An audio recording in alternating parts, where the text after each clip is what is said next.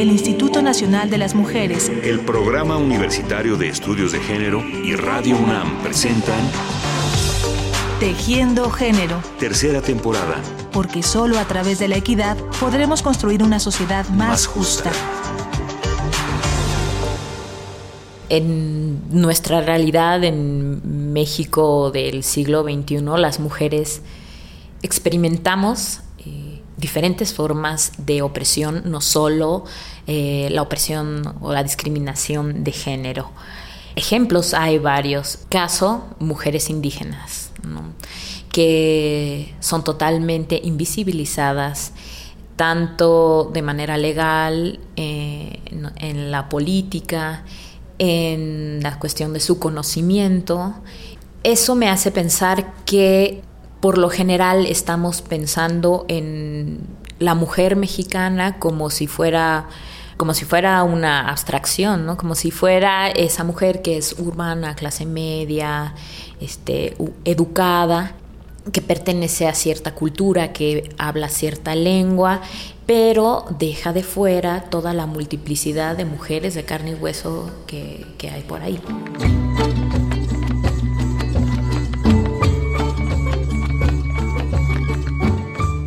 Nombre es Luz Adriana Reola, soy colaboradora del Programa Universitario de Estudios de Género y bueno, dentro de mi experiencia en este programa he tenido la oportunidad en 2014 de participar en un proyecto eh, muy grande, muy interesante, que se llama Medidas para la Inclusión Social y Equidad en América Latina, eh, por sus siglas MISEAL.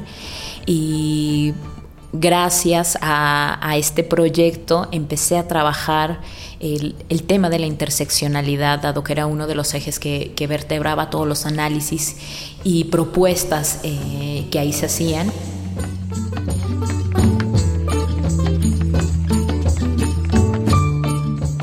Decía el crítico, filósofo y escritor Georg Steiner que lo que no se nombra no existe. Y es verdad. Cuando se habla de la situación de la mujer en el mundo, casi siempre se le engloba en un estándar, con lo que se vuelven invisibles muchas realidades. Sin embargo, cuando decimos la situación de las mujeres o las situaciones, las realidades de las mujeres, abrimos todo un abanico de posibilidades que incluye desde características físicas y étnicas hasta sociales, culturales y económicas. Nombrar las cosas como son y con sus particularidades permite distinguir personas en múltiples situaciones de opresión, de violencia o discriminación. Hoy hablaremos de una categoría de estudio que abre esa posibilidad y que se ha desarrollado a partir de la inquietud de académicos y académicas de entender la desigualdad entre las personas y desarticular sus más arraigados mecanismos. Estamos hablando de la interseccionalidad. La interseccionalidad es una herramienta analítica que nos ayuda a entender eh, y a responder a las maneras en que los cruces identitarios contribuyen a crear experiencias únicas de opresión y o privilegio. Este es un concepto que en 1989 acuña una feminista negra estadounidense, Kimberly Crenshaw, que haciendo mm, un uso y teniendo un conocimiento extraordinario de, de todas las ideas y propuestas del feminismo negro de, finales del siglo XIX, por ejemplo, del pensamiento de Sojourner Truth o de Ana Julia Cooper, pero también conociendo todo el proceso eh, y la lucha del segundo renacimiento del feminismo negro en Estados Unidos, particularmente de lo que hizo el colectivo del Combahee River, pudo acuñar este término gracias a a todo este bagaje previo y desde ahí propone a la interseccionalidad como un concepto clave para entender la experiencia de mujeres negras. De hecho, eh, ella tiene una analogía muy esclarecedora de lo que para ella sería la interseccionalidad y nos ejemplifica, nos pone a pensar en un cruce vial de un, crucero para nosotras. Y nos dice, por las cuatro lados el tráfico circula, Asimismo, circula la discriminación por, los, por todos los lados, en un, eh, hay un fluir de la misma. Y si un accidente ocurre en una intersección, puede ser causado por los coches que viajan desde cualquier de estas, de cualquiera de estas direcciones y a veces desde todas ellas, ¿no? Entonces, lo mismo sucede con una mujer negra, eh, se puede ver perjudicada en una intersección así. Desde distintos flancos viene la discriminación.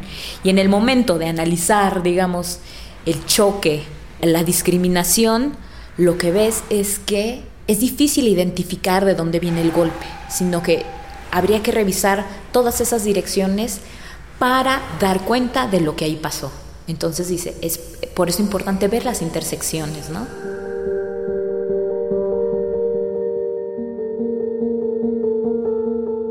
Si no somos interseccionales, algunos de nosotros, los más vulnerables, vamos a caer a través de las grietas. Cuando no prestamos atención en los márgenes, cuando no reconocemos la intersección en los lugares donde sobrepasa el poder, no solamente no vemos a las mujeres que caen en medio de nuestros movimientos, a veces nuestros movimientos van contra ellas. Kimberly Crenshaw, abogada afroamericana, profesora de Derecho y activista por los derechos de las mujeres. El análisis interseccional eh, básicamente propone que, que la combinación de rasgos identitarios o la combinación de posiciones en las que se encuentran las mujeres no debe ser vista como una suma que se va incrementando, sino como algo muchísimo más complejo, un entrecruzamiento que, que origina experiencias cualitativamente diferentes. Y pongo otro ejemplo aquí, como el de un tejido, el de una urdimbre. Si solo se observan los hilos, se pierden de vista los dibujos que se recrean en la unión de los mismos. Y el aporte de la interseccionalidad está justamente en hacer patente que cada hilo, cuando se toma en conjunto, da como resultado algo totalmente nuevo. Y entonces nosotros habríamos que ver a esa síntesis única generada.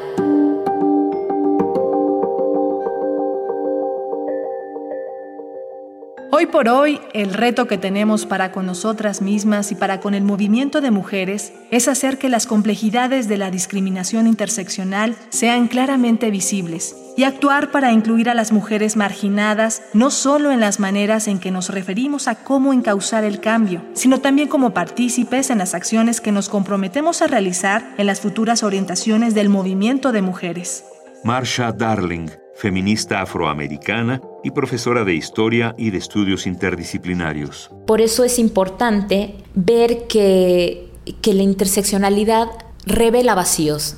Ahí donde estamos viendo ejes claros, en el cruce de experiencias hay, hay cosas que de repente no se nombran por, eh, pues no sé, con afanes a veces de, de entender opresiones concretas, por ejemplo, la clase o de la raza, lo que se ha privilegiado en la academia han sido los estudios parcializados, priorizando ciertos aspectos, creyendo que así se va a elucidar mejor las causas de cierta opresión, pero en realidad lo que está aconteciendo es que si se ven de forma separada, no se está dando cuenta de que la combinación de estos, de estos ejes de opresión está dando experiencias concretas.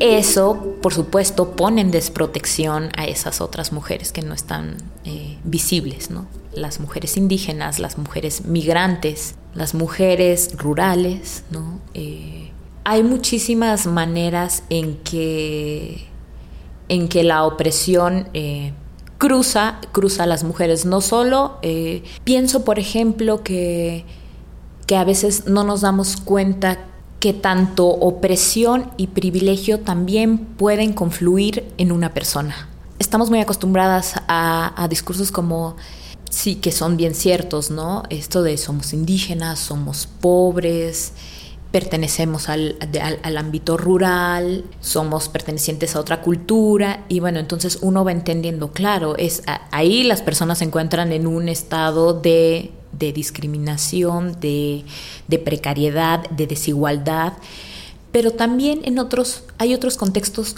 complejos, otras experiencias complejas, por ejemplo, también existen casos de mujeres de clase media, de familias educadas, eh, que viven en la ciudad, que están en una posición de privilegio en, ciertos aspectos, pero que en otras están en una posición de desventaja. Y me pongo a pensar que existe violencia de parte de las parejas, que también existen eh, violaciones sexuales ¿no? en estratos de clase alta y que existen situaciones en las que la intersección justo permite ver que a veces no todo es opresión ni tampoco todo es privilegio. Hay, hay lugares, hay posiciones en sujetos muy complejas, ¿no?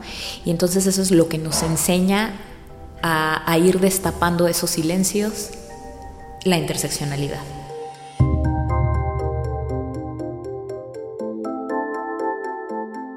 Nos reconocemos lesbianas, heterosexuales, bisexuales y mujeres trans, negras, blancas, indígenas, mujeres migrantes y de acá. Somos mujeres rurales y urbanas, niñas, adolescentes, jóvenes, adultas y viejas, estudiantes, trabajadoras, desempleadas. Somos madres y no somos madres, y queremos serlo o no. Abortamos y ayudamos a abortar, o nunca lo hicimos. Somos todas paridas de mujer. Somos mujeres sueltas y mujeres colectivas organizadas, institucionales, mujeres de partidos políticos, académicas, cooperativistas, sindicales. Somos todas diversas, somos todas feministas, Texto del primer encuentro de feminismos de Uruguay, noviembre 2014. El activismo feminista sin duda ha impulsado a la visibilización de eh, las diferentes experiencias y expresiones de mujeres que hay. Eh, quizá ha sido el primer motor para empezar a analizar, eh, para generar un cambio teórico o un nuevo paradigma. ¿no? Me, interesan mucho estas nuevas experiencias, por ejemplo, desde la, del activismo de la diversidad sexual, que han sido una crítica muy fuerte para el propio feminismo, ¿no? Centrado solamente en la mujer, ¿no? Las mujeres. Y entonces entra el activismo a decir, bueno, pero es que lo estás viendo como el único sujeto del feminismo, el único sujeto que, existe cuando hay una diversidad, ¿no? Estamos eh, bajo el feminismo también queremos que nos cobijen lesbianas, gays, intersexuales, transexuales, bueno, toda esta cantidad de nuevas posiciones que están surgiendo. En ese sentido, pues también están hablando y están exigiendo una democratización de la política feminista, entonces les están obligando a que dentro de dentro del debate político, dentro del debate teórico, se estén tomando varias posturas y es aquí donde entra la interseccionalidad. O sea, al quite como una herramienta, número uno, para crear una, una política articuladora. Porque eh, caer en la disgregación de repente eh, y en la falta de diálogo no, no es conveniente, ¿no? Eh, sobre todo si queremos impulsar, impulsarnos más allá de lo local. ¿no? de la acción local. Y bueno, yo veo que la intersección está sí o no, sí o sí más bien metida en, el punto clave para empezar a abrir diálogos y entendimientos. ese es un elemento crucial para la articulación de colectivos dentro del feminismo.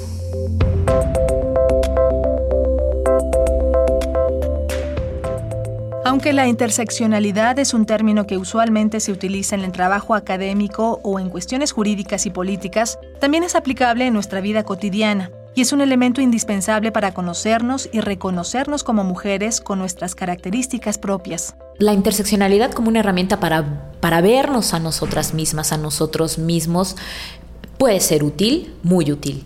Eh, en el sentido de, ir descomponiendo los elementos que nos componen, ¿no? Y, por ejemplo, pienso em, que una mujer puede desplegar eh, en su día a día eh, diferentes identidades o, diferentes posicionamientos, por ejemplo, y, hacerlo de forma estratégica.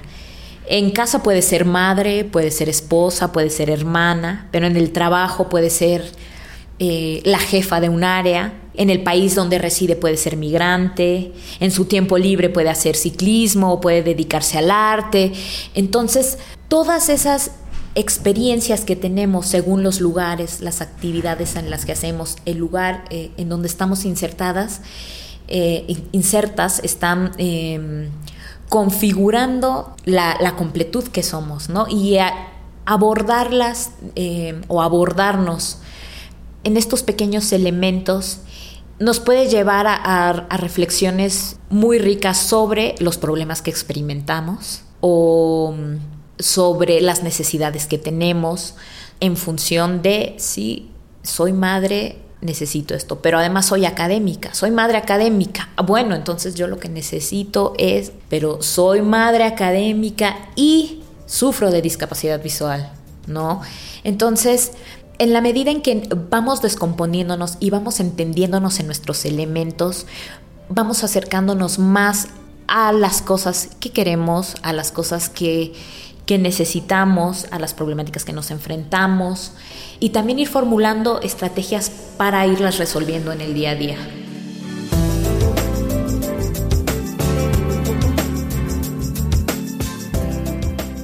Muchas gracias a Luz Adriana Arreola Paz por esta conversación y por habernos acercado a este concepto, a su importancia dentro del pensamiento feminista y en la ruta por la igualdad. Y a ustedes, amigas y amigos, muchas gracias por su atención y hasta la próxima. El Instituto Nacional de las Mujeres, el Programa Universitario de Estudios de Género y Radio UNAM presentaron Tejiendo Género. Tercera temporada. Porque solo a través de la equidad podremos construir una sociedad más, justa.